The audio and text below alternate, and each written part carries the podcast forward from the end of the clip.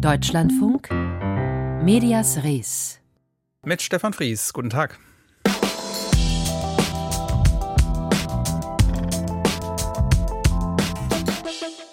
US-Milliardär Elon Musk hat den Kampf um die Zukunft der Zivilisation ausgerufen, so schreibt er es selbst.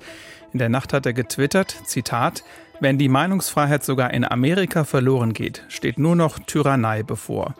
Was er meint, ist allerdings etwas banaler. Er findet, dass Apple zu viel Geld haben will, um Geschäfte abzuwickeln über den App Store, zum Beispiel was die Twitter-App angeht. Was das mit Meinungsfreiheit zu tun haben soll, erklären wir heute in Medias Res. Zugegeben, wir könnten hier jeden Tag über Twitter reden, jeden Tag darüber berichten. Seit Elon Musk das soziale Netzwerk gekauft hat, gibt es täglich Neuigkeiten. Man könnte auch anders formulieren, es geht drunter und drüber bei Twitter. Musk sieht sich als Verteidiger der Redefreiheit. Er hat das Profil von Ex-US-Präsident Donald Trump entsperren lassen. Und in dieser Woche soll es damit losgehen, mehr als 62.000 bisher gesperrte Profile wieder freizugeben, gesperrt wegen Hass, Hetze, Desinformation. Schon jetzt steigt die Zahl entsprechender Tweets an. Es gibt mehr Spam und mehr Bots. Dabei gibt es für sowas eigentlich Vorgaben der EU. Und EU-Politiker und EU-Politiker haben Musk und Twitter nochmal an diese digitalen Regeln erinnert, darunter auch Thierry Breton.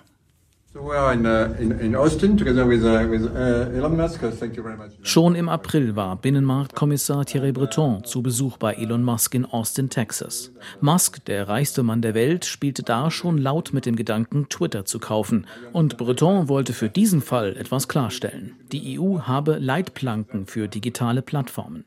Okay, toll, habe verstanden, stimme allem zu. So Musk in einem von Breton auf Twitter veröffentlichten Video. Uh, Monate später, unmittelbar nach Musks Twitter-Übernahme, teilte der EU-Kommissar dieses Video noch einmal. Ein Wink mit dem digitalen Zaunpfahl, offenbar unter dem Eindruck, Musk habe wohl doch nicht verstanden. Als Musk nach seinem Deal verkündete, der Vogel sei befreit, in Anspielung auf das Markenzeichen des Kurznachrichtendienstes, antwortete Breton für die Europäische Kommission unmissverständlich. Der Vogel fliegt nach unseren Regeln. Und diese Regeln, so Breton, gelten für alle Plattformen, die auf dem europäischen Kontinent tätig sein wollten.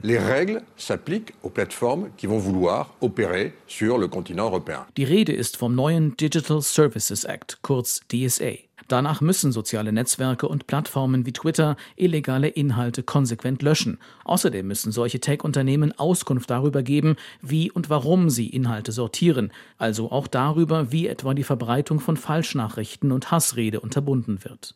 Für den SPD-Europaabgeordneten Timo Wölken ist der DSA nicht weniger als Europas digitales Grundgesetz. Und daran müsse sich auch Twitter-Eigentümer Elon Musk halten. Und es gibt im DSA mehrere Durchsetzungsmechanismen. Sollte Musk sich querstellen, drohen empfindliche Bußgelder von bis zu 6% des weltweiten Umsatzes bei Twitter und bei völliger Verweigerung könnte Twitter sogar geblockt werden. Die Drohung mit Milliardenstrafen müsse so deutlich sein, sagt Timo Wölken, denn die Twitter-Übernahme durch Musk verlaufe nicht nur chaotisch, sondern sei auch ein Risiko für die kritische digitale Infrastruktur weltweit. Besonders scharf kritisiert der Europaabgeordnete Musks populistisches Verständnis von Meinungs- und Redefreiheit. Dahinter verstecke sich schlicht das Recht des Stärkeren. Musk schaffe eine Welt des verbalen Faustrechts. Und das ist gerade für mehr marginalisierte Gruppen, die Hass und Hetze besonders ausgesetzt sind, sehr gefährlich. Und für mich hat das wenig mit Meinungsfreiheit zu tun. Twitter sei zum Spielball eines verantwortungslosen Milliardärs geworden, sagt Timo Wölken. Und als Beispiel nennt der EU-Parlamentarier die sogenannte Generalamnestie, die Entsperrung umstrittener Twitter-Accounts etwa von Donald Trump. Ein Problem mit Hass und Hetze gibt es bei Twitter schon länger, aber Studien zufolge ist der Gebrauch etwa des rassistischen N-Wortes auf Twitter nach Musks Übernahme um 500 Prozent angestiegen. Für EU-Kommissionsvizepräsidentin Vera Jourova ist auch klar, warum. Musk, so sagt sie, habe offenbar alle Leute gefeuert, die für die Kontrolle der Inhalte zuständig waren. Dass Twitter nun auch noch sein Büro in Brüssel aufgelöst hat, ist für die EU-Kommission ein weiterer Grund zur Sorge. Denn dieser Sitz galt als wichtiger Knotenpunkt für die Einhaltung europäischer Vorschriften. Twitter unter Elon Musk wird zum Testfall für die Wirksamkeit der neuen EU-Gesetzgebung. Und das schneller, als der EU lieb ist. Der Digital Services Act sei ein scharfes Schwert. Daran hat Timo Wölken keinen Zweifel. Allerdings gäbe es da einen Haken. Der DSA ist äh, am 16. November 2022 erst in Kraft getreten. Vollständig anwendbar wird das Gesetz aber erst nach einer Übergangsfrist im Februar 2024 sein. Für sehr große Plattformen wie Twitter könnte das Gesetz allerdings auch schon früher angewendet werden. Das muss die Kommission allerdings noch entscheiden. Vorerst dürften die Warnungen an Elon Musk noch deutlicher, der Druck auf die EU-Kommission größer und die Diskussionen darüber lauter werden, ob die EU-Institutionen weiter auf Twitter unterwegs sein wollen wie bisher oder ob sie auf eine andere Plattform umziehen. Zum Beispiel auf Mastodon. Der SPD-Abgeordnete Timo Wölken jedenfalls würde aus den Ruinen von Elon Musks Twitter gerne etwas Neues, etwas Europäisches wachsen sehen. Wir brauchen tatsächlich eine globale, mindestens europäische Initiative, die einen Open-Source-Ansatz wie Mastodon unterstützt und fördert und so eine Webinfrastruktur frei vom schädlichen Einfluss von äh, Multimilliardären schafft. Alexander Göbel berichtete aus Brüssel. Und wie Elon Musk Twitter weiter umbaut, habe ich vorhin mit dem Digitaljournalisten Gavin Karlmeier besprochen. Elon Musk greift seit gestern den Digitalriesen Apple an. Das ist ungewöhnlich, denn Twitter ist auf Apple angewiesen, weil Leute mit iPhone die Twitter-App aus dem App Store runterladen. Und Apple ist auch ein wichtiger Werbekunde von Twitter. Meine Frage an Gavin Karlmeier, was wirft Musk Apple vor? Der zentrale Vorwurf, der Musk Apple macht, ist, dass Apple die Redefreiheit einschränkt. Das ist ein bisschen aus der Luft gegriffen, ehrlicherweise. Denn ähm, wo Elon Musk offenbar das größte Problem sieht, ist, dass Apple eine 30-prozentige Gebühr auf jeden Euro nimmt, der oder Dollar nimmt, der über die Plattform, die Apple zur Verfügung stellt, äh, gemacht wird. Also ganz konkret, wenn ich mein äh, kostenpflichtiges Twitter Blue Abonnement, das Elon Musk ja ähm, offenbar endlich einführen möchte, ähm, abschließe, dann wird Apple dafür 30 Prozent bekommen. Und Elon Musk ist natürlich in der Situation, dass er äh, gerade um jeden Dollar kämpft und dementsprechend auch daran knapsen möchte. Das ist kein neuer Diskurs und kein neuer äh, Vorwurf, ehrlicherweise. Den haben viele andere Unternehmen vor Twitter und Elon Musk auch schon gemacht. Aber es ist natürlich ein neues Störfeuer, das Elon Musk jetzt gerade legen möchte. Er betont das auch in mehreren anderen Tweets, diese 30 Prozent, und beklagt sich darüber, sagt aber eben auch, dass Apple gegen Redefreiheit ist. Wie hängt das miteinander zusammen, wenn es eigentlich um Geld geht?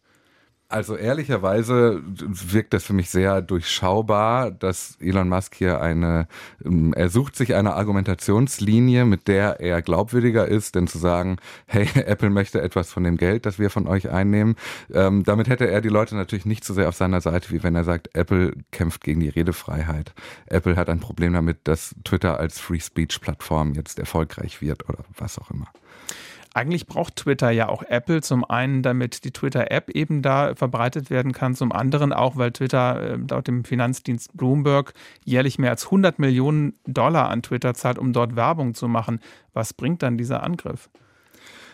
Ich glaube, Elon Musk hatte eine, erkennt eine gewisse Sorge. Denn auf der einen Seite ähm, hat Apple jetzt angekündigt, die geschaltete Werbung, die Apple auf der Plattform Twitter schaltet, ähm, zurückzufahren oder zu pausieren oder auszusetzen. Ähm, zum anderen ähm, hat sich der Head des App Stores, der quasi bei Apple dafür verantwortlich ist, ähm, bei Twitter abgemeldet. Und diese De Account-Deaktivierung wurde auch von Branchenkennerinnen und Kennern ähm, mit großem, äh, mit großer Aufmerksamkeit festgestellt, denn das kann natürlich auch bedeuten, dass irgendwann Twitter tatsächlich aus den App Stores verschwindet. Das würde für Elon Musk ähm, auch ein anderes Problem lösen, ehrlicherweise, neben all den Problemen, die es neu aufmacht. Denn der App Store hat gewisse Richtlinien für die Apps, die dort gelistet sind. Und eine dieser Richtlinien ist die Content-Moderation. Ein Punkt, den Elon Musk ähm, auch übrigens unter dem Deckmantel der Redefreiheit ähm, stark eingeschränkt hat inzwischen. Also viele der Stellen, die gestrichen wurden bei Twitter, waren genau im Bereich der Content-Moderation und im pazifik-asiatischen Raum beispielsweise gibt es gar keine Content-Moderation mehr oder keine Menschen, die sie durchführen können. Man merkt das auch, wenn man auf Twitter unterwegs ist. Es gibt mehr Spam, es gibt mehr Rassismus, mehr Drohungen, Hass und Hetze, Desinformation waren ja die Gründe, warum äh, Accounts gesperrt sind. Rund 62.000 davon sollen ab dieser Woche im Rahmen einer sogenannten Generalamnestie, wie Musk das genannt hat, wieder freigeschaltet werden. Hat das schon begonnen? Offensichtlich ja. Also es sieht ganz danach aus, dass die ersten Accounts langsam wieder aktiviert werden. Die große Flut an, äh, an Spam durch alte Accounts, die ist jetzt noch nicht aufgefallen. Gleichzeitig passiert es aber, dass viele neue Accounts gerade ähm, diverse Suchbegriffe fluten und zuspammen und ähm, die Suchen quasi damit unbrauchbar oder unbenutzbar machen. Ähm, was jetzt ganz genau diese große Amnestie wirklich für Auswirkungen auf die auf das Nutzerverhalten hat, kann man nicht so richtig einschätzen, weil ja eben auch die Content-Moderation weitestgehend zum Erliegen gekommen ist und damit auch ganz neue Probleme sich gerade aufmachen. Also es ist ehrlicherweise ein ziemliches Chaos gerade bei Twitter. Was ja insofern vielleicht ungewöhnlich ist, weil äh, Elon Musk ja eigentlich als erfolgreicher Unternehmer gilt. Er hat äh, die Elektroautomarke Tesla aufgebaut, das Weltraumunternehmen SpaceX. Da scheint es gut zu laufen, bei Twitter überhaupt nicht. Woran liegt das? Da gibt es vermutlich auch wieder viele Wahrheiten und Gründe, aber eine, die so sich durch ehemalige Mitarbeiterinnen und Mitarbeiter von Twitter in Tweets ähm, erzählen lassen, ähm, ist, dass das Unternehmen Twitter eines ist, das immer stark auf Fehlerkultur aufgebaut war. Also auch sich gegenseitig widersprechen zu können, starke Diskussionen zu führen. Das sind alles Dinge, die, ähm, die Twitter ausgezeichnet hat in der eigenen Kultur. Und das ist natürlich bei Twitter, äh, bei Tesla und SpaceX nicht der Fall. Das sind Unternehmen, die von vornherein sehr Elon Musk geprägt waren. Das heißt im Umkehrschluss aber auch, dass sich die Mitarbeiterinnen und Mitarbeiter eine Art Management-Management ausdenken mussten. Also wie können wir den CEO beschwichtigen, glücklich machen, damit wir alle hier in Ruhe arbeiten können. Das ist natürlich eine Strategie, die sich das Team von Twitter so bislang noch nicht aneignen musste und auch noch nicht angeeignet hat. Und deswegen knirscht es da gerade ganz schön, auch äh, hinter den Kulissen. Was es von Twitter auch nicht mehr gibt, ist klassische Pressearbeit. Es gab ein Team für Öffentlichkeitsarbeit, das hat Elon Musk aber rausgeworfen, zusammen mit tausenden anderen Mitarbeiterinnen und Mitarbeitern. Jetzt berichten Medien natürlich trotzdem ständig unter Berufung auf Tweets von Elon Musk. Kapert er damit ein bisschen auch unsere Berichterstattung? Da muss man leider gerade ein bisschen von ausgehen. Also er ist, er benimmt sich streckenweise wie ein Troll. Er kommuniziert über Memes, über lustige oder scheinbar lustige Bildchen über seltsame Antworten auf Tweets anderer Menschen. Also zum Beispiel die Kommunikation darüber, dass dieses kostenpflichtige Abo-Modell Twitter Blue äh, nicht 20, sondern nur 8 Dollar kostet, hat er in einer Antwort auf einen Tweet ähm, des Autors Stephen King vorgenommen. Das heißt, er will gerade sehr bewusst Irritationen auslösen, Chaos stiften ähm, und auch uns als Medienschaffende im Unklaren lassen, was meint er jetzt tatsächlich so so? Was war vielleicht nur ein kleines Vorpirschen, Heranpirschen an mögliche neue Themenfelder, wie jetzt zum Beispiel Apple? Ähm, und ehrlicherweise in diesem äh, dauerhaften Zustand des, ich weiß auch nicht so ganz genau, was jetzt eigentlich gerade bare Münze ist und was nur diese wilde, irre Art der Kommunikation gerade ist. Über aktuelle Veränderungen bei Twitter war das der Digitaljournalist Gavin Karlmeier. Er hat auch einen Podcast zum Umbruch bei Twitter, der heißt Haken dran, das Twitter Update. Und alles rund um die neuesten Entwicklungen bei Twitter mit weiteren Stimmen finden Sie bei uns im Netz unter deutschlandfunk.de slash mediasres.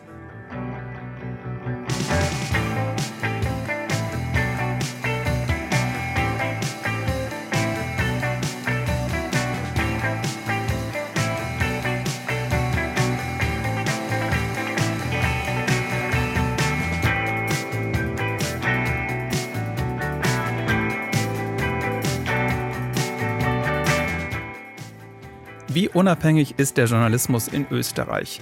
Es ist ein Land mit einer milliardenschweren Presseförderung durch den Staat. Ein Land, in dem Medien abhängig sind von Werbeanzeigen von Regierung und Behörden. Und ein Land, in dem gerade zwei Chefredakteure gegangen sind wegen Verflechtungen mit der Politik. Und deswegen diskutiert Österreich jetzt wieder über die Unabhängigkeit der Medien im Land. Aus Wien berichtet Wolfgang Fichtel. Der Balkan beginnt vielleicht doch schon irgendwo bei Bregenz. Mussten sich die Österreicher sagen lassen, auch wenn sie jetzt wieder sagen, so sind wir nicht. Aber es gibt Klärungsbedarf, sagt einer, der sich da auskennt. Der österreichische Medienprofessor Andi Kaltenbrunner. Österreich ist da auf einem Scheideweg, sage ich immer.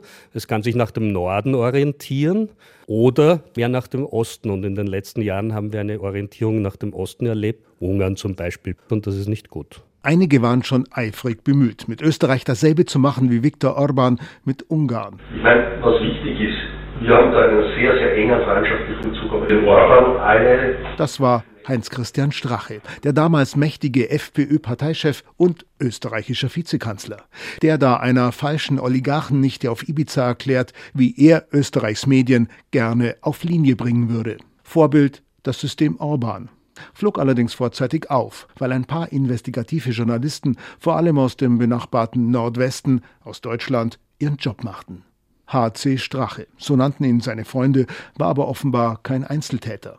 Wie immer in Österreich gilt natürlich die Unschuldsvermutung, also der Satz, so sind wir nicht. Es häufen sich aber die Indizien. Jetzt du noch ORF-Chef. Alter, dann geht's aber ab. Danke für alles. Und Nowak antwortet, Ehrensache. Jetzt musst du mir bitte beim ORF helfen. Darauf Schmidt. Unbedingt. Auszüge sind das aus einem durchgestochenen WhatsApp-Chat.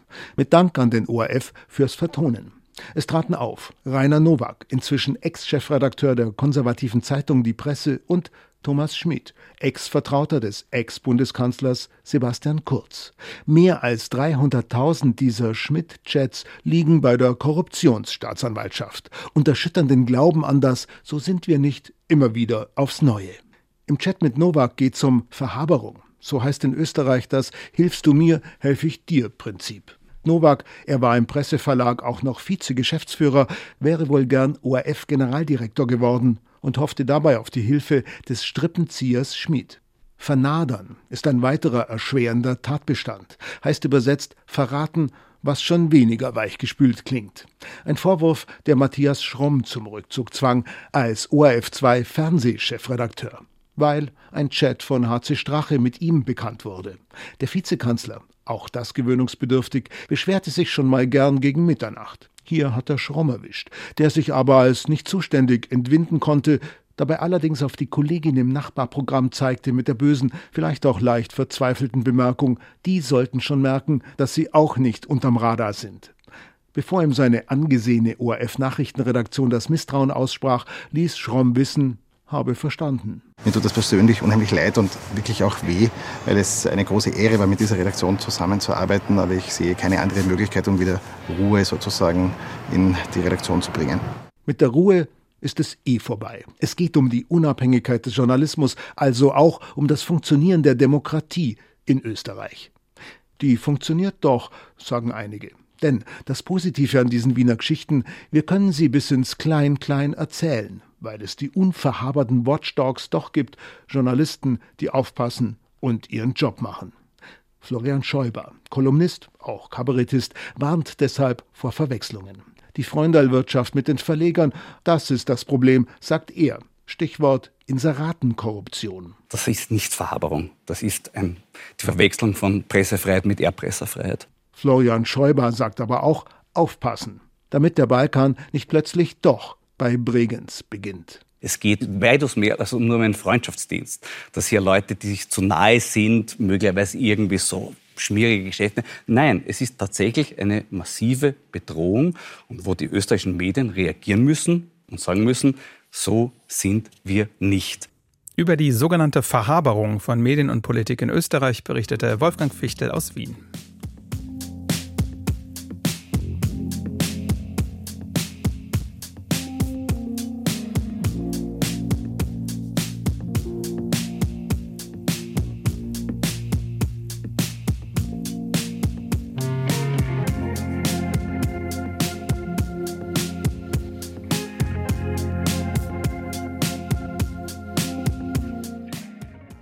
WM oder Weihnachtsmarkt? Die Frage stellt sich beim Fußball nur dieses Jahr. Viele entscheiden sich offenbar eher für den Weihnachtsmarkt. So sehen jedenfalls die deutschen Fernsehquoten bei der Fußball-WM der Männer in Katar aus. Zum Auftakt des dritten und letzten Spieltags der Gruppenphase heute ziehen wir eine Zwischenbilanz mit Sören Brinkmann aus der Medienredaktion. Es wurde viel über angeblichen Boykott gesprochen und über schlechte Quoten. Herr Brinkmann, wie entwickeln sie sich denn? Naja, so dass zumindest es ein bisschen aufwärts geht mit den Quoten und dass gestern viele Millionen zugeschaut haben beim Abendspiel Portugal gegen Uruguay. Fünfeinhalb Millionen, um genau zu sein. Das war ein Spitzenwert bei dieser WM bisher für ein Spiel ohne deutsche Beteiligung. Ja, und mit diesen Zahlen setzt sich der Trend ein bisschen fort, dass es eben mehr wird, auch bei der Quote. Etwas mehr Zuschauer, die sich für die WM interessieren. Vergleichsweise natürlich immer noch auf niedrigem Niveau, wenn wir über Fußball reden. Der Tagessieg gestern ging auch nicht an Fußball, sondern an einen Krimi im ersten. Und das ist dann eben doch ungewöhnlich, denn normalerweise sind die Spiele bei so einer Weltmeisterschaft das meistgesehene Fernsehprogramm, selbst wenn eben nicht Deutschland spielt. Aber ja, ich habe gerade von dem leichten Aufwärtstrend gesprochen. Der hat sich ja auch schon am Sonntag gezeigt beim zweiten Spiel der deutschen Mannschaft. Sonntagabend ab 20 Uhr. Da haben im Schnitt 17 Millionen Menschen zugeschaut. Jetzt erstmals bei dieser WM zweistellig, die Zahl. Woran liegt das? Mehrere Gründe, dass das Interesse bisher recht verhalten ist. Die kommen da zusammen. Zum einen, ja, Sie haben es eben angesprochen, Weihnachtsmarkt oder WM. Oder WM in, ja. Genau, in diesem Fall ist es einfach eine Fußball-WM im Winter. Erstmal absolut ungewohnt für auch für alle Fans. Und dann natürlich die vielen Debatten im Vorfeld, die Kritik an Katar, die Kritik an der FIFA. Mehr als die Hälfte der Menschen in Deutschland haben vor der WM gesagt, dass sie kein Spiel schauen wollen, laut einer Umfrage von Infratest DIMAP für die ARD. Und naja, es zeigt sich tatsächlich auch, wenn wir die TV-Quoten uns zum Beispiel anschauen, jeweils beim ersten WM-Spiel einer deutschen Mannschaft bei den letzten Weltmeisterschaften. Da haben wir 2006 20 Millionen, 2010 27 Millionen, 2014 und 18 jeweils, jeweils 26 Millionen. Und dagegen fällt es dann schon ganz schön ab in diesem Jahr. Deutschland gegen Japan haben nur 9,2 Millionen geguckt. Wohin kann es sich denn noch entwickeln in den jetzt ab der, wir, sind jetzt fast aus der Gruppenphase raus. Ähm, wie können sich die Quoten noch entwickeln und warum nach Ihrer Einschätzung? Ja, ich denke schon, dass sich der Trend nach oben fortsetzen könnte. Es hängt natürlich vom sportlichen Erfolg ab, aber wenn wir darauf schauen, die Kritik an Katar und die Kritik an der FIFA, von der ich eben schon gesprochen habe, die ebbt ja ein bisschen ab, auch in der Berichterstattung. Natürlich gibt es weiterhin den kritischen Blick, aber viele der Geschichten wurden im Vorfeld erzählt, sind auch jetzt erzählt worden. Und deswegen ähm, könnte ich mir schon vorstellen, dass in diesem Zusammenhang das Sportliche ein bisschen in den Vordergrund rückt. Auch die ganze Debatte um die One Love Armbinde, die ist ja auch abgeebbt. Ähm, Insofern, wenn jetzt das Sportliche doch in den Vordergrund rückt, dass mehr berichtet wird, vielleicht das auch dann noch mehr Menschen interessiert, dann steigen vielleicht auch die Zuschauerzahlen, dann steigen auch die Quoten. Und das würde eigentlich bestätigen, vorausgesetzt, die deutsche Mannschaft käme weiter, wir wissen es dann am Donnerstag, vorausgesetzt das passiert, dann würde sich bestätigen, was eigentlich bei den letzten Turnieren immer der Fall war, wenn Deutschland weiterkommt, wenn Deutschland im Turnier bleibt, dann steigt im Verlauf des Turniers auch das Zuschauerinteresse. Das heißt, eine Bilanz der Quoten können wir natürlich erst am Ende ziehen nach der WM. Ganz genau. Zu den Fernsehquoten der Fußball-WM der Männer in Katar war das Sören Brinkmann aus der Deutschlandfunk Medienredaktion. Danke. Medias Res. Die Schlagzeile von morgen. Mein Name ist Uwe Driest. Ich arbeite für die Ostsee-Zeitung auf der Insel Rügen. Und wir haben morgen als Aufmacher eine Geschichte über einen Hotelbau, der erneuert ist. Gerade ein Hafenhotel im Hafen von Lauterbach. Das ist der Hafen, der zur Putbus gehört, im Süden der Insel Rügen. Da hat ein Hamburger Investorenpaar äh, ein Hotel gekauft, das von zwei auf vier Sterne aufgemöbelt und hat große Pläne für die äh, Flächen dahinter. Da sollen äh, weitere Häuser entstehen für ein sogenanntes Servicewohnen. Da können dann Menschen wohnen, die zugleich den Service des Hotels nutzen. Dafür ist gestern in der Stadtvertretung, also im Ortsparlament, ein Beschluss, ein grundlegender Beschluss erstmal gefasst worden, mit der Auflage, vielleicht noch an den Parkplätzen etwas zu machen. Die nehmen noch etwas viel Fläche mit. Ansonsten gibt es da erstmal grünes Licht. Gleich um 16 Uhr gibt es die Nachrichten, um 16.10 Uhr den Büchermarkt, unter anderem dabei Lyrik von Ernest Wichner. Heute Mai und morgen Du heißt das Stück, was besprochen wird. Ab 16.10 Uhr. Das war Medias Res mit Stefan Fries. Schönen Nachmittag.